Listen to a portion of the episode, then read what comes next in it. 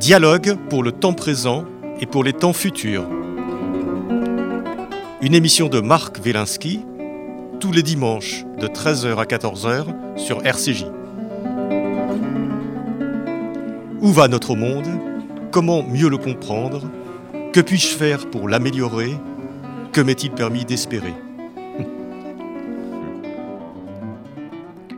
Aujourd'hui, Krasnaya avec Raphaël Antoven.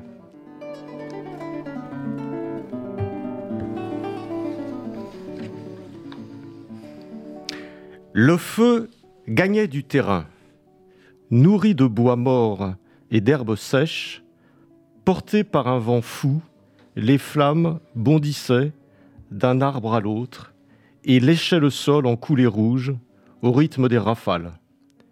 Les bêtes restées sous terre étaient asphyxiées. Celles qui sortaient de leur terrier étaient prises par la fournaise et mouraient en glapissant.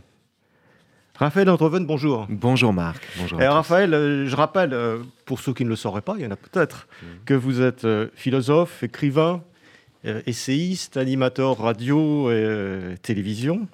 Et j'ai lu les je préfère dire prof de philo d'ailleurs, pardon. Professeur de philosophie. Oui, je suis plus attaché au que titre philosophe. il ne m'appartient pas à moi de dire que je suis philosophe et je suis certain d'une chose, c'est que je suis prof de philo. Il y a des diplômes qui correspondent à ça. C'est ainsi que j'ai longtemps gagné ma vie. Bon. Eh ben, euh, donc, euh, Raphaël Antoven, mmh. professeur de philosophie avant toute chose. Donc, j'ai évoqué les premiers livres très, très impressionnantes de ce, de ce livre Krasnaya, euh, qui était écrit d'une d'une plume splendide. On, aura l'occasion ah, de, revenir, de revenir là-dessus. Et euh, dans ce début du récit, donc j'ai oublié de dire Krasnaya, donc aux éditions de l'Observatoire. Euh, au début du, récit, donc nous sommes dans un monde euh, conçu par les animaux, un monde où règne la concorde, c'est-à-dire ni paix ni guerre. Il faudra peut-être que vous nous expliquiez un petit peu ce que c'est que cette concorde. Alors, c'est un monde, en fait, je, je, je, peux... Ah oui, Alors, Non, c'est un monde où les... C'est un monde que les humains ont délaissé. C'est Tchernobyl. C'est le, monde qui se situe sur la zone d'exclusion autour de Pripyat, les quelques kilomètres carrés, euh, où il n'y a, pas de, il n'y a plus d'humains, et où, pour cette raison, il y a euh, quantité d'animaux, puisque la radioactivité est un danger bien moindre pour les animaux que l'humanité elle-même. Et donc, pour cette raison, les animaux prospèrent. Donc, il y a des loups, des lynx, des bisons, des ours. Et quand j'ai découvert qu'un cinquième de la population animale sur place était albinos, j'avais sous la main tous les éléments d'une transposition. Et à partir de là, j'ai imaginé un monde. C'est une mutation, cet albinisme Alors, euh c'est une mutation, c'est manifestement l'effet de la radioactivité, on n'en sait rien. Le fait est que les animaux, après le départ des humains et après l'explosion native, vzriv, comme on dit en russe, euh, les animaux se voient à la fois albinos pour un cinquième d'entre eux et surtout nantis de capacités réflexives singulières et pour certains dotés de la force de, de, grandir, sans, de grandir indéfiniment. Et donc avec toutes ces qualités, euh, les animaux conçoivent une société où les herbivores et les carnivores apprennent à s'entendre après s'être fait la guerre, et où comme les herbivores ont remporté la guerre qui les opposait aux carnivores, ils ont instauré un régime légal. Parce que les carnivores n'ont pas besoin de loi, la loi du plus fort leur suffit. Les herbivores, eux, ont besoin de mettre de la légalité dans l'animalité. Et donc du coup, à partir de là, s'instaure une société qui repose sur le jour de la concorde, qui, qui qui, euh, demande aux herbivores de ne pas porter plainte quand un carnivore bouffe un enfant laissé sans surveillance, et qui demande aux carnivores de s'abstenir de dévorer la progéniture des herbivores pendant quatre mois de l'année. Et sur le fond de cet accord liminaire, ils établissent une société qui est une société hyper démocratique, où les animaux, confrontés à la nécessité par les carnivores de bouffer des herbivores, eh bien, se voient obligés de lutter contre le crime, ou plus exactement de distinguer ce qui relève du crime ou ce qui relève de l'alimentation. Et comme la plupart des crimes relèvent de l'alimentation, ils ont bon dos de noyer la criminalité dans le besoin. C'est pas, il a tué, c'est pas de sa faute. Il avait faim, il avait une enfance misérable, il avait des problèmes chez lui, il pensait à l'avenir, etc., etc., etc. De sorte que c'est une société qui croit combattre le crime en diluant ou en noyant ou en, ou en cachant la culpabilité. Et là, il y a un incendie, ce sont les premières lignes que vous avez lues. Il y a un incendie dont les animaux s'aperçoivent que pour une fois, il n'est pas consécutif à un orage, et que donc il faut admettre que l'un d'eux est allé porter le feu. Et un tel geste n'est pas... Euh, une, telle culpabilité n'est pas soluble. Et donc, ils, les voilà contraints, face à cette tragédie, d'admettre la présence de criminels chez eux. ce qui change tout. C'est une sorte de révélation, en fait. Quelque chose c'est une révélation, c'est une révélation qui va avec. C'est une révélation dont certains animaux, ou certains animaux, voient l'occasion d'instaurer un véritable langage commun, c'est-à-dire de montrer que les animaux ne sont pas moins que les autres, suspects de, de, de, comment dire, ne sont pas moins, ne sont pas meilleurs que les autres, tout simplement. Et, et, c'est une façon pour certains d'introduire le principe de responsabilité devant l'acte commis, alors que le principe de responsabilité a été chassé avec la loi du plus fort. On a cru bannir la loi du plus fort, et donc pour cette raison, on passe notre temps à disculper les uns les autres. Or, ça ne marche plus. Alors, euh, dans ce monde de Krasnaya, qui est une grande fable animalière, une faresque euh, animalière, mais qui parle de nous, bien évidemment, comme à chaque fois que les écrivains parlent, parlent des animaux. Euh, donc, c'est un territoire déserté par les, par les humains, pour, pour les raisons qu'on a évoquées, qui est peuplé d'animaux, d'animaux très politiques. Hein. Et donc ces animaux ont instauré une démocratie. Et ce qui est tout à fait frappant, parce qu'ils sont quand même, ils sont quand même forts, hein, ces animaux, parce qu'ils ont quand même décidé, au départ des humains, d'instaurer une euh, démocratie qui va à l'encontre de la loi de la nature. Oui, c'est-à-dire qu'ils se sont détachés de la loi de la nature. C'est pas la loi du plus fort qui règne eh bien, dans, cette. Euh, alors oui, et, et, à partir de là, il y a un, tout un paysage politique qui s'ordonne, comme les herbivores l'ont emporté ce sont les tenants de la légalité dans l'animalité qui l'ont emporté. Les herbivores l'ont emporté parce qu'ils ont reçu un coup de main des faucons, dont le dimorphisme est à l'avantage des femelles. Or, il y a beaucoup de femélistes chez les herbivores, donc ils pouvaient s'entendre, temporairement en tout cas. Et puis, les herbivores l'ont emporté aussi parce que les dogs, qui avaient été massacrés par les humains au moment de leur départ, une semaine après leur les départ. Les dogs, c'est les violents légaux. Hein, non, non, les, dogs. Bah, oui, Zakon et c'est les, les flics. on peut dire ça, on peut dire ça. ça. pourrait être la Tchéka, ça pourrait être aussi le, tout simplement la police républicaine. Euh, les dogs, en tout cas, eux, euh, ont pris fait et cause pour les herbivores parce qu'ils présument que les herbivores ont des ambitions institutionnelles et les dogs veulent se mettre au service d'un État en gestation. Et pour cette raison, euh, les, les, herbivores, les herbivores l'emportent et ils se flattent d'avoir exclu, banni la loi du plus fort. Mais en réalité, non seulement la loi du plus fort reste sous la forme du plus fortisme, qui est un courant de pensée à Krasnaya très vivace, du plus fortisme, qui ouvre parfois sur l'animalisme, on en parlera. Euh, mais surtout, la loi du plus fort demeure de plein de manières. Par exemple, à Krasnaya, on considère que l'égalité des droits est une égalité des compétences. Et que pour cette raison, quand il y a un criminel, eh bien, le peuple est fondé à voter pour savoir qui est coupable. Eh bien, euh, or, euh, une telle démarche, une telle façon de faire, plaide en faveur d'un retour de la loi du plus fort, puisque ça n'est pas le plus convaincant qui va l'emporter, mais c'est le plus costaud. Et donc la loi du plus fort a mille façons de retourner dans la cité qui croient l'en avoir exclu. Voilà. Mais alors justement, euh, euh, ces animaux sont, ils sont doublement forts parce que euh, ils créent, ils instaurent une espèce d'égalité. Enfin, ils voudraient qu'il y ait une espèce d'égalité. Or, tous ces animaux euh, ces animaux ne se ressemblent pas du tout. C'est-à-dire qu'il y a les animaux euh, qui fouissent, il y a les animaux qui nagent, il y a les animaux qui sont très gros, il y a les animaux qui ont des griffes, il y a les animaux qui sont faibles, etc. Ils ne se ressemblent pas. Alors la question que je me pose, parce que euh, en parlant des animaux, on parle de nous-mêmes.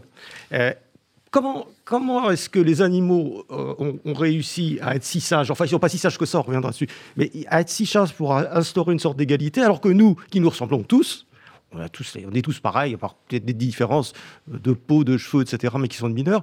Nous, c'est tellement difficile, cette, égalité. Ah, à l'échelle d'une société humaine, euh, le, constat d'une égalité de droit ou, le désir d'une égalité de moyens euh, euh, ne fait pas l'économie de la reconnaissance de nos différences. Et d'ailleurs, bien souvent, les tenants de l'égalité ne, ne, prétendent pas être des tenants de l'uniformité. Ils prétendent au contraire faire saillir les singularités des uns des autres sur un fond d'égalité, notamment d'égalité des chances. La beauté de l'égalité, c'est que précisément, elle n'est pas une uniformité, mais elle est une égale condition de possibilité pour des tempéraments différents de donner leur mesure, dans une cité où la liberté consiste à pouvoir faire ce qu'on peut dans les limites prévues par la loi. Euh, à l'échelle des animaux, c'est un peu pareil. L'une des grandes. Euh, comment dire ça, c'est une victoire des herbivores. Ce que les herbivores ont réussi à instaurer avant progressivement de perdre le pouvoir et d'en être réduit au parasitisme politique.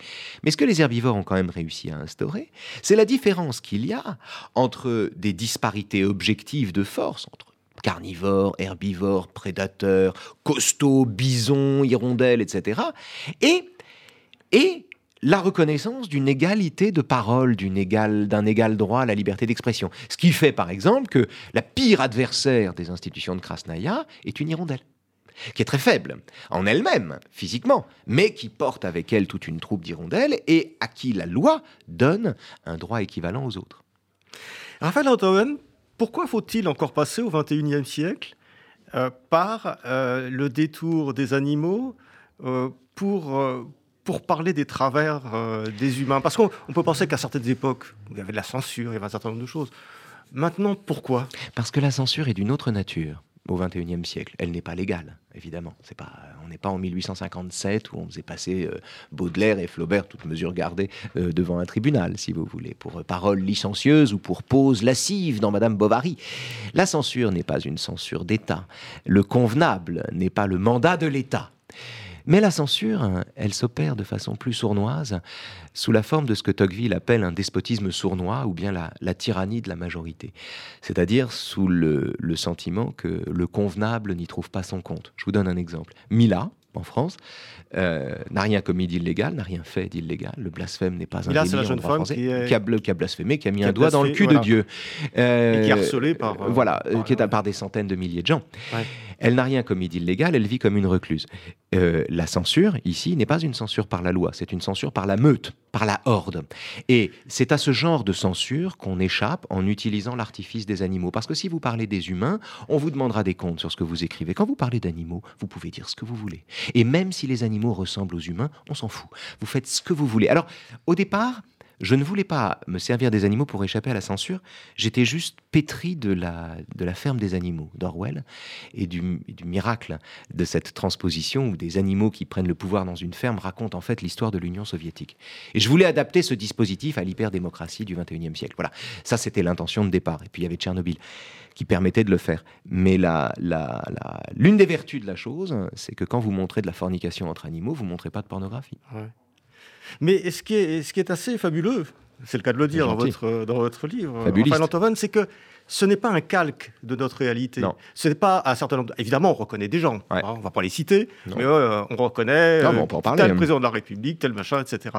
Mais on, reconnaît des traits, des personnes, on reconnaît, on reconnaît des doctrines, on reconnaît des lieux, mais c'est pas un calque de la réalité. C'est-à-dire qu'il y a une logique propre, et, on a l'impression que vous vous êtes laissé entraîner happé, piégé peut-être par, euh, par ce monde et sa logique propre. Oui, j'ai été hybridé par mon propre récit.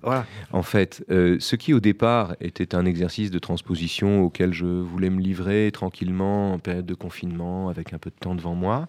Et, euh, ce qui au départ, d'ailleurs, je, partais du simple plaisir de, de, de donner des gueules d'animaux à des, à des politiques aisément reconnaissables. C'était presque pour rigoler.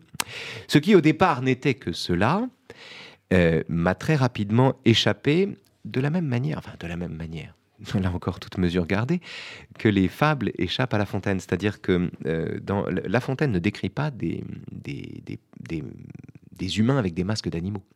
Euh, le lion, c'est pas simplement le roi soleil, c'est aussi un lion. Et là, bah, alors par exemple, je, parle de, Vladimir.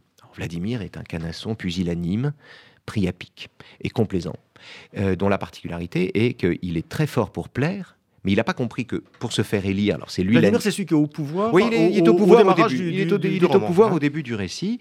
C'est l'animate. C'est une espèce de président. Il est au début du récit au pouvoir et c'est quelqu'un qui est, euh, a toutes les qualités pour plaire, mais qui ne sait pas que les qualités pour conquérir le pouvoir ne sont pas les qualités pour exercer le pouvoir. Pour conquérir le pouvoir, en démocratie, vous devez séduire les animaux. Pour exercer le pouvoir, vous devez savoir leur déplaire et assumer l'impopularité. Or, Vladimir est quelqu'un qui continue de vouloir plaire aux gens qui l'ont élu une fois qu'il est élu, et qui, pour cette raison, devant tout problème, tente l'esquive par la pondération ou par l'altitude. Quand on lui présente un problème concret, un meurtre, quelque chose, etc., Vladimir dit là là, oui, d'accord, mais enfin tout de même. Ou bien, prenons de la hauteur, ne sommes-nous pas tous frères, etc., etc. Et le, grand paradoxe, est ce qu'il ne comprend pas lui-même, parce qu'il n'a pas conscience des méfaits de sa propre euh, lâcheté, c'est à quel point il, augmente la haine par le souci de la dissoudre, à quel point euh, euh, euh, les gens veulent se battre quand on enterre les haches de guerre. Et, de ce point de vue, d'ailleurs, la, disgrâce de Vladimir est un, enseignement intéressant parce que on comprend, à la suite de Vladimir, qu'une société qui fait la paix n'est pas une société où les gens ne se disputent plus. C'est le contraire. Une société en paix, c'est une société où les gens se disputent ou discutent sans se disputer, débattent sans combattre, mais où on peut s'engueuler. Et cette société-là, Vladimir en est tout à fait incapable. Mais alors, le sort de Vladimir n'a rien à voir avec celui qui, peut-être lui ressemble chez les, chez les humains, euh, dans la mesure où voilà, il, subit tout à fait autre chose. Voilà. Et l'impression qu'on a avec Vladimir, euh, et on va passer aux autres personnages, mais c'est qu'il était peut-être adapté au début de Krasnaya, et puis à un moment donné, la, société évolue, mais oui. et qu'il est plus adapté. Mais c'est un herbivore. C'est un herbivore. C'est l'héritier euh, en toutes les fibres de lui-même. Il est l'héritier du temps où le pouvoir était partagé, où la, bipolarité euh, politique à Krasnaya se faisait entre les carnivores et les herbivores, avec des nuances au milieu de chaque camp, bien sûr. Mais enfin, c'était quand même ça la grande partition. Et lui, c'est un héritier de ça. Et de fait, c'est le dernier herbivore à être élu en cette qualité. C'est-à-dire que, comme les animaux ne conçoivent pas d'élire autre chose qu'un carnivore ou un herbivore, ou un représentant des carnivores ou un représentant des herbivores, bah, c'est le dernier à se faire élire à ce titre et il ne le sait pas. Il précipite la caducité du paradigme carnivore-herbivore au profit d'un nouveau paradigme qui lui tarde à émerger à Krasnaya. Alors effectivement, il y, a les herbivores et les carnivores euh, mhm. qui, ont, qui, ont, qui se sont euh, mis d'accord, en fait, ouais. fait une espèce de, contrat. Je ne sais pas si c'est un vrai contrat, au moment où les humains ils se sont entendus. Ils se sont entendus. C'est un, effort mutuel. Ils ont chacun consenti, ils ont chacun consenti à des, à des, à des concessions faites à l'autre, de telle sorte qu'ils puissent vivre ensemble. L'intention au départ était celle-là, et magnifique. Alors, vous dites à propos, de, à propos des, herbivores, des carnivores, enfin de tout le monde en fait, chaque, euh, page 141, vous dites chacun a les opinions de sa physiologie. Oui. Qu'est-ce que, qu'est-ce que vous voulez dire exactement? C'est une, c'est une intuition, c'est une intuition un peu nietzschéenne. Euh, euh, chez, chez, Nietzsche, vous euh, comment dire, Nietzsche prolonge le projet spinoziste et l'idée que l'esprit n'est jamais que l'idée du corps, pour le dire simplement, et qu'en somme, toute ontologie, tout discours sur l'être est en réalité l'expression d'une physiologie, c'est-à-dire d'un rapport que mon propre corps entretient avec le monde. Et, pour le dire simplement, un herbivore euh, qu'est-ce qu'il a? Il a tout intérêt à ce que la loi le protège. Et donc, pour cette raison, il est partisan de l'égalité devant la loi. Un carnivore a tout intérêt à ce que la loi du plus fort s'impose et ce qu'il ne soit pas coupable en bouffant un herbivore. Et donc, pour cette raison, il a tout intérêt à ce qu'on diminue le nombre de lois. Euh, on peut retrouver des équivalents chez les humains, chez ceux qui, libéraux, trop libéraux, excessivement libéraux, conchient l'inflation législative et les réglementations qui les empêchent d'agir, et de l'autre côté, ceux qui, moins libéraux, considèrent qu'un État keynésien et omnipotent est de nature à assurer l'égalité entre les uns et les autres. Pourtant, ils ne sont pas ils sont pas prisonniers de cette physiologie. C'est-à-dire qu'ils arrivent quand même à, s'en sortir. D'abord, il y a des herbivores qui deviennent un peu carnivores. et puis même, ils sont capables de voter contre leur camp si l'intérêt général l'emporte parce que euh, il y a, et ça c'est le, c'est le, c'est la plus belle chose de la cité, c'est qu'il y a des individus euh, qui ont une, une, véritable conscience politique, c'est-à-dire qui pensent au-delà d'eux-mêmes, qui euh, ne cèdent pas à la tentation d'être uniquement le militant de ce qui leur convient. La plupart des animaux, et c'est déjà pas mal, sont les militants théoriques de ce qui convient à leurs petites individualités. Alors, là où c'est un progrès, c'est qu'en somme, ils ont pris le soin de transformer leurs petites opinions, leurs petits calculs d'intérêt en théorie. Donc les herbivores ne disent pas tout pour nous les herbivores, ils disent la loi doit instaurer l'égalité. Les carnivores ne disent pas tout pour nous les carnivores, ils disent trop de lois empêchent la vie de se faire dans la, dans la cité. Donc ils ont cette, cette, intelligence de, de, de nantir d'arguments ce qui au départ n'est qu'un effet de leur physiologie. Et ils sont aidés en cela par des gens qui, enfin des gens, des animaux, qui ont une fonction essentielle dans, cette, dans ce lieu, qui sont les discuteurs. Les discuteurs, et ça il faut en dire un mot, c'est très important, les discuteurs, en fait, quand, au moment de la concorde initiale entre herbivores et carnivores, il y avait un, le premier animate, Zosim, un cheval, qui lui-même avait un peu bouffé des anguilles avant et donc était un peu carnivore, donc comprenait les logiques des deux camps. Zosim explique, comprend qu'une société en paix, un monde animalier en paix, c'est un monde où les animaux peuvent se disputer. Et que pour ce faire, mais que pour ce faire, ils ne doivent pas, en se disputant, y jouer leur vie, ils ne doivent pas défendre leur identité quand ils disputent. Donc ils doivent penser contre eux-mêmes. Et donc il crée un corps, le corps des discuteurs, dont le métier c'est d'interpeller les animaux en les faisant douter de ce dont ils sont certains. Et ce travail-là a pour vertu de produire des discussions qui ne sont pas des bagarres enfin qui ne sont pas des, affrontements sanglants entre animaux. Euh, et, tout l'enjeu, c'est de faire la paix par la discussion. Et donc place du cirque, qui est le grand endroit où les animaux se réunissent, il y en a d'autres. Les discuteurs, qui sont souvent des chats, parce qu'il faut être sur un muret pour interpeller les animaux, et les murets, c'est la propriété des chats. Les discuteurs interpellent les animaux et les font réfléchir et penser contre eux-mêmes, ce qui a pour effet de produire des herbivores qui défendent la loi du plus fort, des carnivores qui sont sensibles à plus de légalité dans l'animalité. Ça, il y a du mouvement. Ils ont un rôle e-, extrêmement euh, fondamental important euh, dans, la, dans, dans, la fluidification, d'une certaine façon. ils introduisent un langage commun. Dans une société, il y a beaucoup de conflits. Bah, c'est-à-dire, si vous et moi sommes en désaccord, nous avons deux façons d'être en désaccord. La première est de dire des goûts et des couleurs, on ne discute pas, vous pensez ça, je pense ça, et puis voilà. Et nous allons nous satisfaire d'un débat, entre guillemets, qui ne sera que la juxtaposition de votre opinion et de la mienne. Il y a une autre façon de faire qui consiste à dire nous avons ensemble, certes nous sommes en désaccord, mais nous avons le commun souci de, mettre la vérité en partage euh, dans le but d'améliorer la vie de nos semblables. Et pour ce faire, nous n'allons pas nous en tenir à nos opinions, mais nous allons leur donner force d'argument. Et en fait, le métier des discuteurs, c'est ça. Parce que quand vous nantissez une opinion d'un argument, d'une structure argumentative, vous créez un langage commun. Et ce langage commun, la multiplication, l'augmentation, l'extension de ce langage commun est une extension de la liberté. Alors, euh, Raphaël Antoven, dans ce monde de Krasnaya, dans cette communauté qui se dit, je ne sais pas comment en russe, parce que je ne connais pas le russe. Voilà, la, la communauté. Communauté euh, d'animaux. Euh, il y a un moment très important, c'est les élections. C'est les dragatides, c'est ça Les dragatides. parce que draga, c'est la lune. Et comme nous sommes en période électorale, mais nous ne parlerons pas des élections, on peut parler par contre des dragatiques. Ah, bah, c'est l'avantage du livre. Alors les dragatiques, c'est intéressant parce que vous avez toute une série de candidats naturels. D'abord, les dragatiques ont lieu tous les, tous les, tous les ans environ, c'est-à-dire toutes les deux éclipses de lune, selon un calendrier qui est détenu par la seule humaine qui a, qui a droit de vivre debout à Krasnaya. La plupart des humains, il y a des humains qui restent à Krasnaya, mais c'est un service public. Hein, et donc ils vivent les uns sur les autres sur des paillasses et, à quatre pattes pour favoriser la copulation et donc la reproduction d'une de, de, matière servile. Mais il y, en a une, Ganna, qui vit au milieu de tous ces animaux et qui, parce qu'elle a permis aux animaux pendant la guerre civile de s'entendre, elle a créé un espace où les animaux se battaient pas. Eh bien, elle est prise en exemple par les animaux et adorée par les animaux. Et, c'est Ganna qui détient le calendrier et qui sait quand les élections ont lieu, quand les dragatiques ont lieu. C'est-à-dire toutes les deux éclipses de lune. Draga, c'est la lune. Et euh, pour cette raison, donc, euh, euh, alors, à l'approche des dragatiques, plusieurs animaux font campagne. Vous avez par exemple Bagato. Bagato, c'est un anon euh, dont la particularité est que, contrairement aux, autres animaux, il n'a pas grandi après l'explosion native, mais euh, sauf ses sabots. Donc les sabots sont devenus gigantesques. Lui, il a gardé un petit corps d'âne, vindicatif et pas content, mais il a une voix de stentor et des sabots géants. Et le fait d'avoir des sabots géants lui permet par exemple de se mettre en arrière, d'accomplir la prouesse pour un anon, de se redresser sur ses pattes arrière pour, avec les sabots antérieurs, euh, désigner des coupables, comme ça, les coupables de la misère des animaux.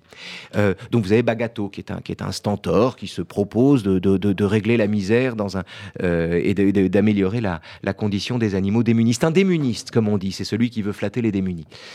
Vous avez Lafka, L'Afka, c'est une ours.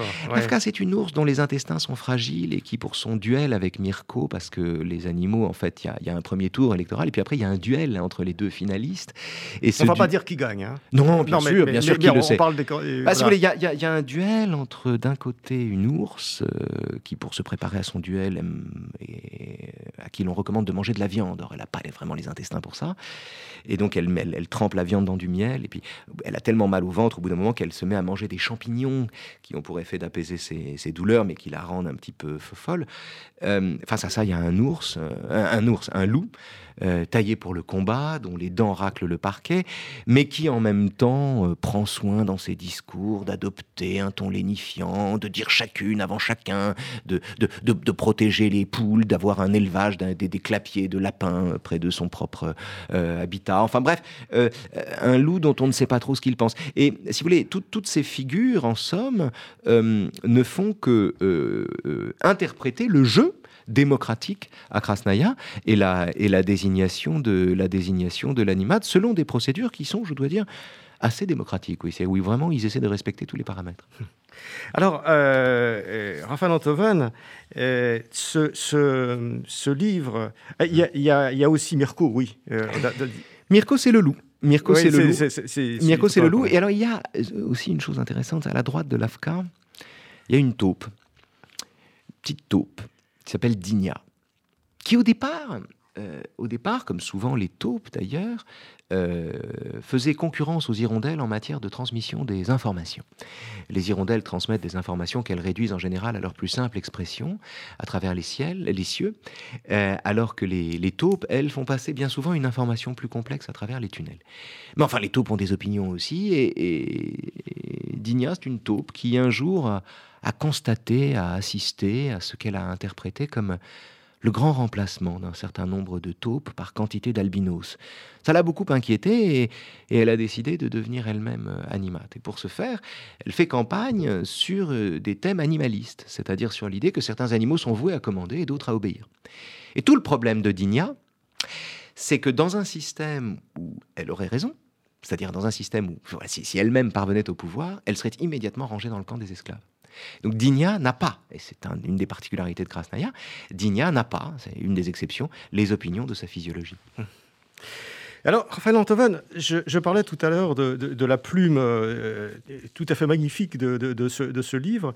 En quoi est-ce que c'est important de bien écrire? En quoi est-ce que la musique des mots, encore lorsqu'on a créé un récit au XXIe siècle, a encore de l'importance? Parce qu'on n'a pas le droit d'emmerder un lecteur qui nous a rien fait. Parce que si quelqu'un nous fait l'obligeance d'acheter ce livre ou de l'ouvrir, de le lire un peu, si quelqu'un nous fait la grâce de, de, donner sa chance au délire d'un autre, euh, la moindre des choses, c'est de l'amuser, de le distraire ah, éventuellement. Ça, c'est ben, j'espère, c'est extrêmement drôle. Je, me suis tellement marré à l'écrire, il fallait bien que ce soit contagieux, si vous voulez. Mais euh, comment dire, la moindre des choses, c'est de l'emmener avec soi, de le, non pas de le flatter, mais de le déranger en lui tenant la main, euh, éventuellement. Et, en tout cas, de, ne jamais l'ennuyer, jamais. Nous n'avons pas le droit d'emmerder un lecteur qui ne nous a rien fait. Ça devrait être une règle d'or.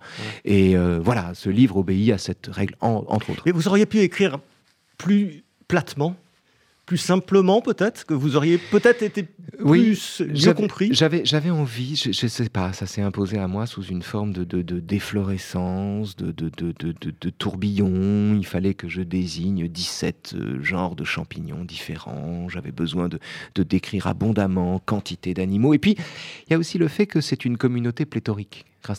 C'est une communauté pléthorique qui ne manque de rien pourtant. Il y a beaucoup, beaucoup d'animaux et il ne manque de rien. Sous ces cieux bénis, il ne manque de rien. Et j'avais hum, besoin de, décrire cette abondance et la tentative toujours vaine et toujours recommencée de réguler cette abondance. Donc ça explique aussi le, caractère, oui, efflorescent de l'écriture. Alors il y, y a, vraiment des moments euh, très forts, et puis il y, a aussi des, traits, des phrases comme ça qui sont, qui sont tout à fait extraordinaires. Il y en a une, page 61, euh, vous, vous décrivez euh, une, une, une, révolte, une mêlée entre les différents animaux, donc ils sont tous un peu disparates, et vous, vous dites, l'envie de chaos l'emportait sur le désir de quelque chose. Ouais. C'est extraordinaire parce que comment est-ce qu'on peut dire des choses si vraies en si peu de mots? C'est, cette phrase-là est de moi, mais l'idée de cette phrase m'est venue de la fin de la généalogie de la morale. Euh, Nietzsche explique que vouloir le néant, c'est déjà vouloir quelque chose, euh, en substance.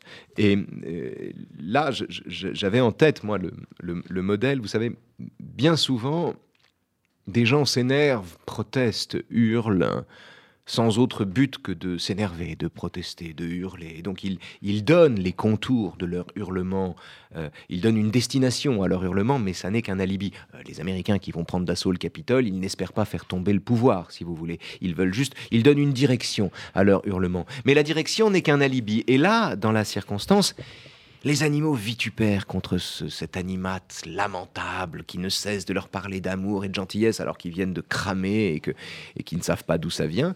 Euh, les animaux sont furieux contre cet animat, mais aucun d'eux ne veut véritablement prendre le pouvoir, de sorte que euh, il n'y a pas de, il n'y a pas de, barrière qui les sépare, à part les dogs qui s'interposent.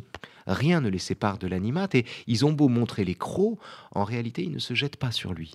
Et il y a là quelque chose de très politique, paradoxalement, c'est-à-dire c'est un désir de protestation, c'est un rejet qui n'est pas un projet. On est, avec cet épisode au début du livre, et il y en aura quantité ensuite, en présence d'un rejet qui n'est pas encore un projet, qui ne se donne pas la forme d'un projet, qui est juste un, mécontentement général et dont l'homogénéité apparente vient du fait que tous les animaux sont, furieux. Alors, et, oui, tous ces animaux sont, très, hétérogènes, et même les réfractaires, c'est-à-dire il y a, ceux qui contestent d'une certaine façon, qui font des manifestations euh, parfois violentes. Et là, euh, ces réfractaires, à un moment donné, il, y a, des manifestations, et ils, euh, ils font quelques blessés, euh, mais pas de mort. Eux, on a l'impression qu'ils ont envie qu'il y ait une victime, parce que c'est peut-être la seule chose qui va réunir les uns et les autres. Mais oui, souvenez-vous, il euh, euh, faut, dire un mot des réfractaires. Euh, il, faut, dire un mot des réfractaires. Les, réfractaires sont des animaux qui empruntent un tunnel. Enfin, il faut, savoir que Krasnaya est réparti en districts. Il y a le quartier des blindés, notamment, où il y a beaucoup de démunis. Pas que, mais il y a beaucoup de démunis. Et le quartier des blindés, bien souvent, emploie les gens qui s'y trouvent, qui doivent se rendre par un tunnel, un vaste tunnel creusé par les taupes, au Praspect, qui est le quartier des éminents, où il y a le, où les gens viennent travailler, où les animaux viennent travailler. Le problème, c'est que pour s'y rendre, certains doivent s'acquitter d'un don. C'est-à-dire, ils doivent donner quelque chose, quelques glands, etc. Et une belette décide un jour de ne pas s'acquitter de cela, et elle est pour cette raison mise, mise à l'arrêt. Et euh, les animaux, à ce moment-là, inventent une maladie euh, opportune qui leur permet de ne plus aller travailler et ils créent le mouvement des réfractaires, qui vient d'ailleurs de leur théoricien, Gromyko, une sorte de carcajou bègue, euh, qui lui-même, comment dire, essaie de penser, mais il a un lexique un peu incertain, et donc il, croyait que réfraction était un synonyme de résistance. Et donc, comme il a appelé ça la réfraction, eh ben, ils se sont appelés les réfractaires. Il croit que réfractaire vient de réfraction. Mais bon, peu importe. Euh, euh, l'histoire à laquelle, vous faites référence est en fait m'est venue tout simplement du fait que, au moment de l'occupation de Tolbiac, euh, à Paris il y a quelques années, euh, bah, les, policiers sont, intervenus, les forces de police sont intervenues, ont fait sortir les, étudiants grévistes. Et à partir de là, il y a eu quantité de fake news sur le fait qu'ils avaient fait des morts, qu'ils avaient cassé des, figures, qu'on avait envoyé des gens dans le coma, etc., etc. Tout a été démenti, tout a été invalidé. Mais il y a eu la rumeur persistante qu'il y avait un mort après l'évacuation de Tolbiac. Et donc, évidemment, tout le monde s'est enquis de savoir si c'était le cas, et on a appelé la PHP. Et la PHP a dit, bah, écoutez, non, il y a des morts, il y en a, mais c'est pas, ils viennent pas de là, c'est pas, c'est pas ça. Et donc, comme il n'y avait aucun mort, désespérés de n'avoir aucune victime à brandir pour faire avancer leur cause, parce qu'il faut bien comprendre que en cas d'affrontement avec l'État, un mort, c'est comme, c'est comme c'est comme tomber sur la case départ au Monopoly, si vous voulez. C'est l'arme absolue. C'est-à-dire que c'est l'arme absolue du démagogue. C'est vous ne pouvez rien faire face à ça. Vous écrasez l'autre avec le mort. Et donc, ils cherchaient leur mort, ils cherchaient leur victime. Et comme ils n'avaient pas de victime, ils ont fait le siège de Necker pendant trois jours pour réclamer la vérité sur le mort qui n'existait pas. Et en fait, c'est cette histoire complètement folle qui m'a inspiré l'épisode où les réfractaires furieux de n'avoir que des blessés, essaient à tout prix de s'inventer une victime sans y parvenir. Et comme ils n'y parviennent pas, ils voient un complot des institutions dans le fait qu'il n'y ait pas de mort. Qu'il n'y ait pas de mort. Bah, ils voient une preuve supplémentaire. Si vous voulez, ils voient dans le fait qu'on ne reconnaisse aucun mort la preuve supplémentaire et irréfragable qu'il y a bien un mort et qu'on le cache. Il y a bien un mort, mais qu'on le cache, c'est ça? Eh oui, c'est imparable. Quand on est con, euh, on est con, si vous voulez. Mais le problème, c'est qu'en démocratie, la, la, la, la, sottise à force politique. Euh, et ça, c'est de la sottise pure la sottise à force politique. Et donc, on ne peut lutter contre ça, non pas nul n'est fondé, nul n'est en mesure de priver qui que ce soit de son droit de vote ou bien de son droit de sa liberté d'expression, naturellement. Mais en revanche, quiconque repère ici une intense sottise et un grand danger pour la démocratie est fondé aussi soit à le décrire, soit à le, à le dénoncer. En vous lisant, euh, Raphaël Antoven, euh, en lisant Krasnaya, j'ai eu cette impression euh, personnelle que finalement, vous nous proposiez, alors je ne sais pas si avez raison, mais une espèce de grande fresque sur le terme de, sur, sur, le, sur la liberté. Euh, qu'est-ce que c'est compliqué d'être libre ce qui est compliqué, et d'être démocrate Alors voilà, en fait, ce qui est compliqué, je crois, c'est d'être libre sans adversité. C'est-à-dire, c'est une liberté qui, je, décris dans Krasnaya une liberté qui n'a pas d'adversaire, pas de contrepoint, il n'y a pas de dictature autour. N'y a pas de danger, il n'y a pas de menace. Et donc c'est une liberté qui tourne sur elle-même. C'est une liberté qui, pour cette raison, débouche sur des procédures liberticides. C'est le paradoxe, le grand paradoxe de la fin de l'histoire, ce qu'on a pu appeler une liberté vaincue par sa propre victoire. Dans une démocratie sans, sans adversité, dans une démocratie sans dialectique, dans une démocratie où la liberté n'est plus à défendre mais à maintenir, c'est-à-dire dans un monde où il nous faut apprendre à désirer ce qu'on a déjà. La liberté se retourne contre elle-même et se suicide. Les réseaux sociaux, qui célèbrent la liberté et qui culminent dans la censure, en témoignent. L'extension du domaine de la connaissance qui culmine dans la mise au même plan d'un amateurisme complet et de véritables professionnels en témoigne également. La confusion de l'égalité des droits et de l'égalité des compétences en témoigne aussi. Tout ça, c'est liberticide. Tout ça, c'est la mort de la liberté. Le RIP, euh, le RIC, à mon avis aussi. Mais ça, c'est encore une autre histoire. Mais tout ça, c'est la mort de la liberté. La liberté est menacée par elle-même. Et je raconte ça. Ce que je n'avais pas vu venir, et ce que je ne raconte pas, c'est ce prodigieux retour de manichéisme en quoi consiste l'invasion de l'Ukraine aujourd'hui, et la désignation de nouveau d'un mal comparable à l'Union soviétique ou au Troisième Reich, c'est-à-dire, et dont les, dont les méthodes sont exactement les mêmes. Euh, Poutine s'empare de la, du Donbass au, nom des mêmes arguments qui étaient ceux nom des arguments qui étaient ceux d'Hitler et de la protection des minorités germanophones dans les Sudètes. De la même manière, il développe à l'endroit des États satellites ou des États qu'il voudrait satellites la théorie qui est la théorie brejnevienne de souveraineté limitée. Et donc Poutine emprunte à Staline comme à Hitler, il emprunte au communisme le plus con comme, à, comme, à la, comme, comme au nazisme euh, euh, le plus stratégique, le plus stratège. Euh, euh, il, emprunte ses méthodes, ses références, ses pratiques. Mais ce n'est pas un retour de la guerre froide, c'est juste un retour du manichéisme. Et ça, j'en ai pas pris la mesure dans le livre. Moi, j'étais hanté par un, chapitre de la phénoménologie de l'esprit, dans lequel Hegel, de Hegel oui. de Hegel, pardon, la philosophie d'Hegel, comme on disait en terminale, euh, la, la, phénoménologie de l'esprit, pardon, il y a un chapitre qui s'appelle La liberté absolue et la terreur. Et c'est un chapitre où Hegel parle de la Révolution française qu'il célébrait, dont il célébrait l'arrivée avec ses amis. Il avait 19 ans quand la Révolution est arrivée, mais bon. Euh, enfin bref, il était jeune. Il célébrait ça. Et puis, et puis il a vu le désastre arriver, il a vu la terreur arriver, il a vu le régicide, et il s'est demandé comment une liberté pouvait à ce point culminer, enfin s'abîmer au point de devenir débouché sur un processus terroriste. il y a ce chapitre magistral où il explique comment une liberté sans contrepoint, sans dialectique, oscille d'elle à elle-même et devient folle. Et c'est ça en fait que j'ai raconté. Ouais. Qu'est-ce qu'on peut faire Qu'est-ce qu'on peut faire quand on, a la chance quand même dans une, dans une démocratie que euh, voilà, on n'a pas euh, l'illusion de vivre dans une, euh, dans une tyrannie, puisque ce n'est pas le cas, qu'on s'invente pas.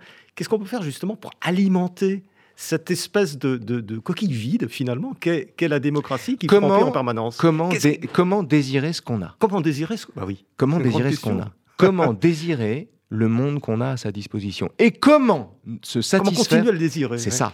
Comment se satisfaire de ce monde parce que nul ne voudrait sortir de la démocratie où nous nous trouvons. Les contempteurs du régime où nous sommes le font au nom d'une démocratie accrue. Les gens qui voient une dictature dans les obligations sanitaires, par exemple, se vivent comme des hyper-démocrates. Ça les empêche pas d'aimer Poutine à côté, mais ça c'est une autre histoire. Mais ils se vivent comme des hyper-démocrates. Ce que je veux dire, c'est que c'est toujours au nom de la démocratie même qu'on critique la démocratie, parce qu'on ne peut pas en sortir. La démocratie est un régime dont la grande vertu est de nous libérer, et dont l'inconvénient est de nous installer dans un aquarium. Et euh, c'est-à-dire, c'est un monde où nous sommes libres sans horizon. C'est pour ça d'ailleurs que, en démocratie, on déplore bien souvent la petitesse des préoccupations du citoyen. Oh, on est tous repliés, chacun sur soi-même, on ne pense qu'à soi, quel égoïsme, la société est parcellisée à cause de l'égoïsme de chacun. Mais cet égoïsme-là est l'effet d'un régime dont la splendeur, la démocratie, vient du fait que vous avez le droit d'être égoïste toute votre vie. En démocratie, vous pouvez être un sale con toute votre vie sans jamais croiser la loi. Et c'est pour ça qu'il faut défendre la démocratie. Et c'est aussi pour ça qu'elle est en danger constamment, parce que le droit qu'elle nous donne de ne penser qu'à nous, si tout le monde en abuse, la démocratie disparaît. Donc c'est tout le paradoxe, si vous voulez, que la démocratie nous donne le droit d'être médiocre, mais si on est médiocre, il n'y a plus de démocratie.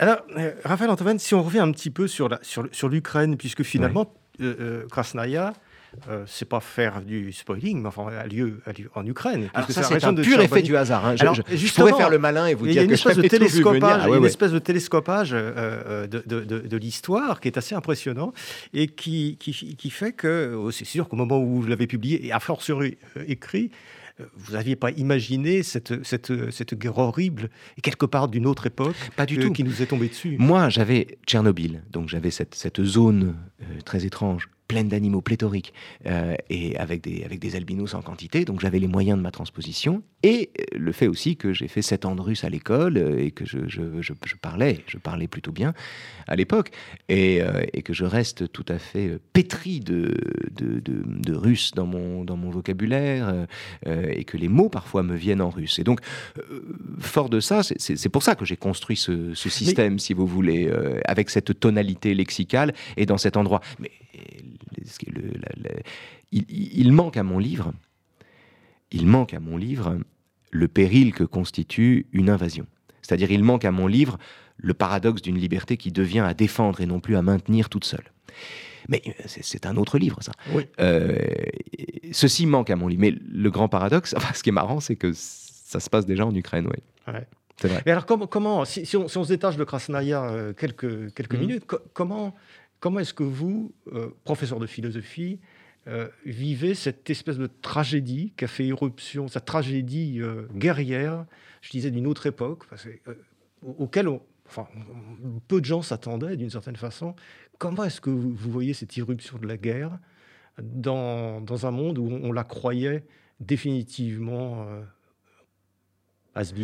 J'y vois, j'y vois, c'est cette façon que un optimisme euh, donc, qui me surprend moi-même, mais j'y vois l'occasion d'une, euh, de l'émergence d'une Europe politique, j'y vois l'occasion de la résurrection. Ça, c'est la conséquence.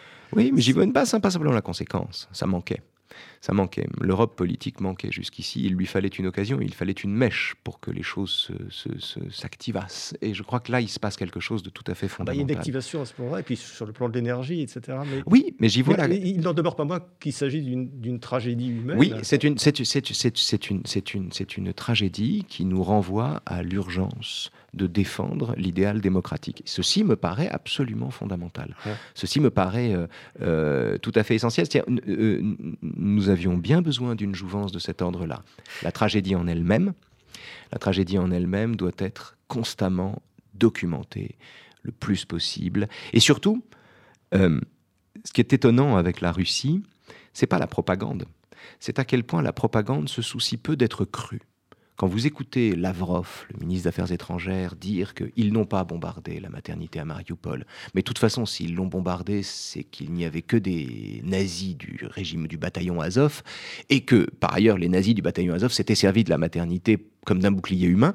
Le, le mec est capable de dire ces trois trucs-là dans la même phrase. Ces gens-là, soit ce sont des amateurs débiles, soit il ne se soucie pas d'être cru. Quand l'ambassadeur de Russie, devant les images de, de, de c'était pas Boucha, mais c'était Mariupol ou, enfin, je, ne sais plus, dit mais ceci, euh, ce, ce sont les nazis ukrainiens qui ont fait ça. Enfin, quand, le type ose dire que les nazis ukrainiens, soi-disant, ont rasé leur propre ville pour ensuite en faire peser le poids sur la Russie, qui se sont inventés un truc pareil, il ne se soucie pas d'être cru. Et donc, on est en présence d'un adversaire qu'il ne suffit pas de démentir, parce que tout est documenté. On peut invalider toutes les déclarations de ces enfoirés. On peut tout remettre en cause, on peut tout montrer. Tout est documenté. Mais ça ne marche pas. Et c'est ça qui est fou. Ce qui est fou, c'est qu'une propagande qui ne se soucie même pas d'être crédible continue d'être relayée par des gens parce qu'elle leur fait plaisir. La réalité a disparu.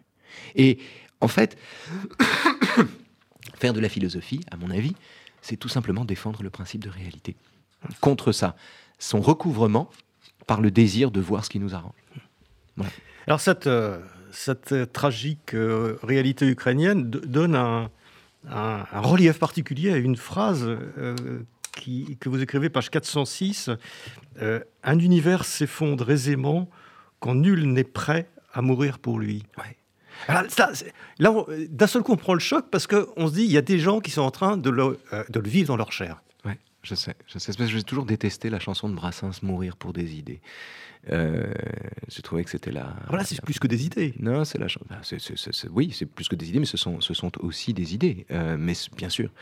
Euh, oui, que, que, voulez-vous? C'est l'avant-garde, c'est devenu l'avant-garde de la, c'est devenu l'avant-garde de la démocratie. Il faut les aider, il faut les armer, il faut les bénir les gens qui, dont les compétences leur permettent d'être sur le terrain. Il y a une grande illusion dans cette histoire qui est de considérer qu'un camp serait un camp de va en guerre. Mais c'est pas nous qui sommes des va en guerre, c'est la guerre qui vient à nous. La guerre est déjà là, dans les opinions. Euh, dans une, une, démocratie, une dictature tentaculaire qui essaie de falsifier les élections et d'influer sur l'opinion publique d'autres pays. La guerre est déjà là, et donc elle doit se mener sur tous les terrains selon les, compétences de chacun. Mais Raphaël Antoven, la guerre est déjà là, mais il y a quand même une sacrée différence Ça entre la guerre des mots hmm. et, la guerre des, des, des, tanks, des missiles, des oui, bien sûr. Néanmoins, l'enjeu euh, et, de, convaincre l'opinion publique et de faire tourner l'opinion publique d'un côté ou d'un autre. Et nous sommes en présence d'un adversaire qui est un adversaire plus fort que le mensonge, qui est le désir d'être dupe. Il y a des gens qui ont envie de penser les sottises qu'on leur raconte. Et le désir d'être dupe est, à mon avis, en ce qui me concerne en tout cas, c'est l'ennemi numéro un. C'est-à-dire, c'est la servitude volontaire. C'est pas le. Si vous voulez. Euh, de la même manière que je trouve l'indécis plus dangereux que l'intégriste, parce qu'il est beaucoup plus nombreux, et que euh, quand l'indécis est au pouvoir, l'intégriste a les coups des franches, de la même manière, je trouve la, la, le poutinisme, la poutinophilie, euh, le désir de croire les sottises dont la, Russie nous abreuve depuis des semaines et des mois, euh, ce désir-là, euh, hermétique à toute réfutation, hermétique à toute réalité, me paraît un adversaire plus redoutable encore que le très antipathique Poutine qui fait aujourd'hui office de croque-mitaine. Je, je, voudrais, Raphaël Antoven, qu'on qu'on se livre à un petit jeu hmm. euh, pour revenir à, des choses un peu plus légères et à, à, Krasnaya. Euh, il y a effectivement dans ce livre euh, des, vous vous situez dans la tradition euh, bon, des livres qui mettent en scène des animaux. Mmh. Euh, donc on pense, bien entendu, à George Orwell, mais là la référence est explicite. Euh, on pense à Kipling, on pense à La Fontaine. J'ai pensé aussi, alors je vais vous dire quelques, quelques influences, mais vous me direz si vous y avez pensé ou pas. Si elles sont... le roman de Renard. Non c'est le même bestiaire. Hein. C'est des loups, c'est des hermines. C'est enfin, le bestiaire de, de, C'est le même bestiaire. Non, j'avais pas, euh, j'avais pas le roman de Renard en tête.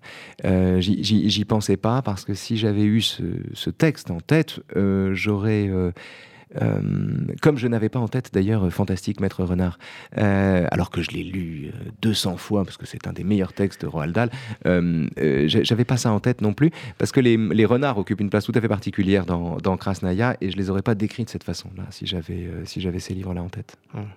Alors, il y a, d'autres influences, mais qui sont peut-être des, en fait, la, projections personnelles. Il y, a une influence, euh, c'est les mangas, c'est Princesse Mononoke, des choses comme ça. C'est-à-dire, ce sont, ce, sont des, ce sont des animaux qui sont non pas à la lisière de l'humanité, mais à la lisière du démon. Et ce sont des animaux qui oscillent entre la, la sagesse et la, et la folie du démon. Et il y avait là quelque chose, à mon avis, une contamination par la par le démon, euh, mise en scène euh, dans Princesse Mononoke, qui me paraissait plus, plus pertinente ici en tout cas. Euh, j'ai pensé aussi un peu à Saint-Simon, mmh. à Saint-Simon par la méchanceté de vos, de la, la méchanceté jouissive euh, que vous portez de temps en temps au portrait de personnages. Et puis la méchanceté des personnages entre eux, parce que c'est pas les bisounours. Hein. Ils passent leur temps à se taper dessus, ah bah ils passent leur temps à s'émasculer, à se, à ah se bah, torturer. Ils s'insultent, ils s'arrachent la queue, ils se, ah, s'entretuent, etc., etc. Oui, ils essaient de ne pas le faire. Ils, voient une victoire dans le fait de ne pas se battre. Donc il y a quand même. Ils passent leur temps à péter, à, bah saillir, à. Ils ont, ils ont, ils ce sont des animaux. Ce sont, des, ce, sont des animaux. Ils sont tous drogués aux ils sont tous drogués aux Les champignons, c'est particulier. Ils sont tous de mauvaise foi avec les champignons parce qu'ils font comme si c'était honteux d'en prendre alors qu'ils sont plus de la moitié à en prendre régulièrement. Euh, mais, euh, mais ce sont des animaux. Ce sont des animaux dont le corps fait tout ce qu'il faut, si vous voulez, et, et, euh, qui savent, qui savent et qui désirent se battre. Et, mais ils ont aussi ce désir de ne, de ne pas le faire. Et ça, c'est assez c'est assez, c'est assez touchant, si vous voulez. C'est-à-dire, c'est la, la façon dont les animaux s'évertuent à, se convainquent eux-mêmes qu'ils réussissent à ne pas en être. Alors, je ne sais pas s'il y a du Saint-Simon, peut-être. Alors, Saint-Simon, euh, j'aimerais bien, vous voyez, j'aimerais bien. de la méchanceté, il y en a. Ça, c'est sûr. il, y a, beaucoup de méchanceté et de méchanceté entre les animaux. Saint-Simon, Saint-Simon. C'est vous qui le bah, dites. Euh, bon, non, mais je, c'était des. Non, mais c'est sublime, Saint-Simon, si vous voulez. Donc, c'est, on n'est pas dans le même. Oui, mais il y, a quelque chose. Euh, euh, des gens qui parlent ou qui font des récits, par exemple comme Voltaire ou Montesquieu, qui font des récits avec des gens qui n'existent plus, que les poubelles de l'histoire complètement oubliées.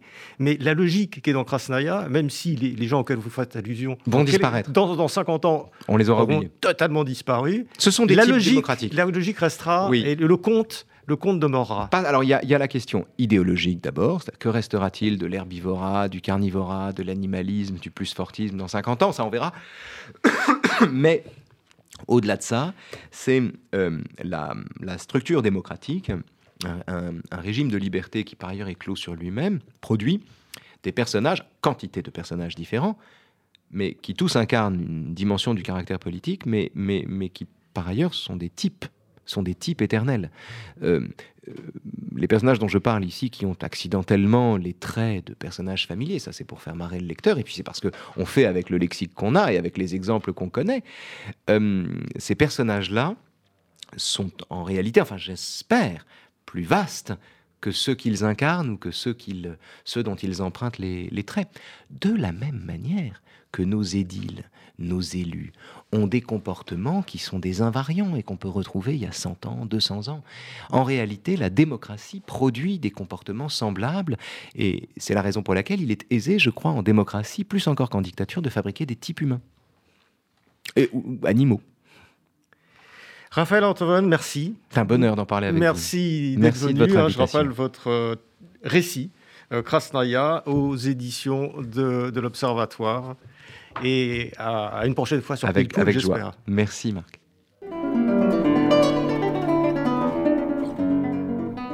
C'était Pile Poule, une émission de Marc Wielinski, que vous pouvez retrouver en podcast sur le site de Radio RCJ et sur les différentes plateformes, ainsi que sur YouTube.